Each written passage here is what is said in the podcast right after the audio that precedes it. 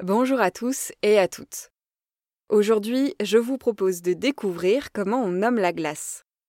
Iceberg, glace de lac, sorbet, gadou, brache, mosaïque de glace. Les mots et expressions pour décrire la glace sont très variés.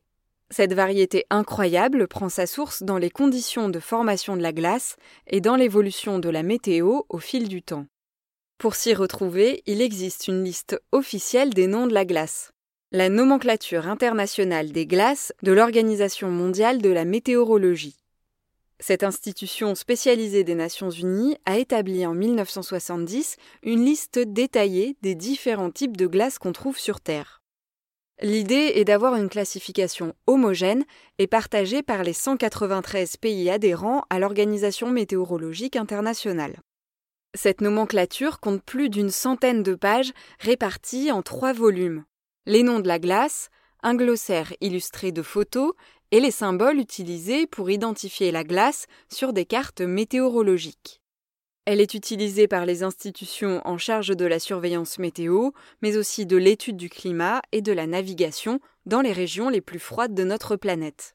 De nouveaux noms entrent d'ailleurs régulièrement dans cette nomenclature. On y trouve des expressions facilement compréhensibles pour le grand public. La glace flottante désigne sans surprise tout type de glace qui flotte sur l'eau. Mais elle recense également des mots plus spécifiques. Par exemple, le frasile désigne de fines aiguilles ou des plaquettes de glace en suspension dans l'eau.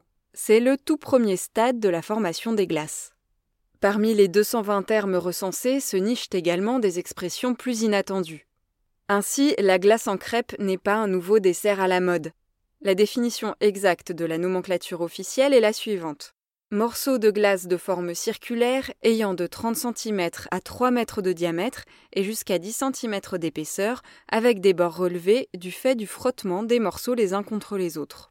À ne pas confondre avec la glace en pain qui, elle, désigne un ensemble de glaçons.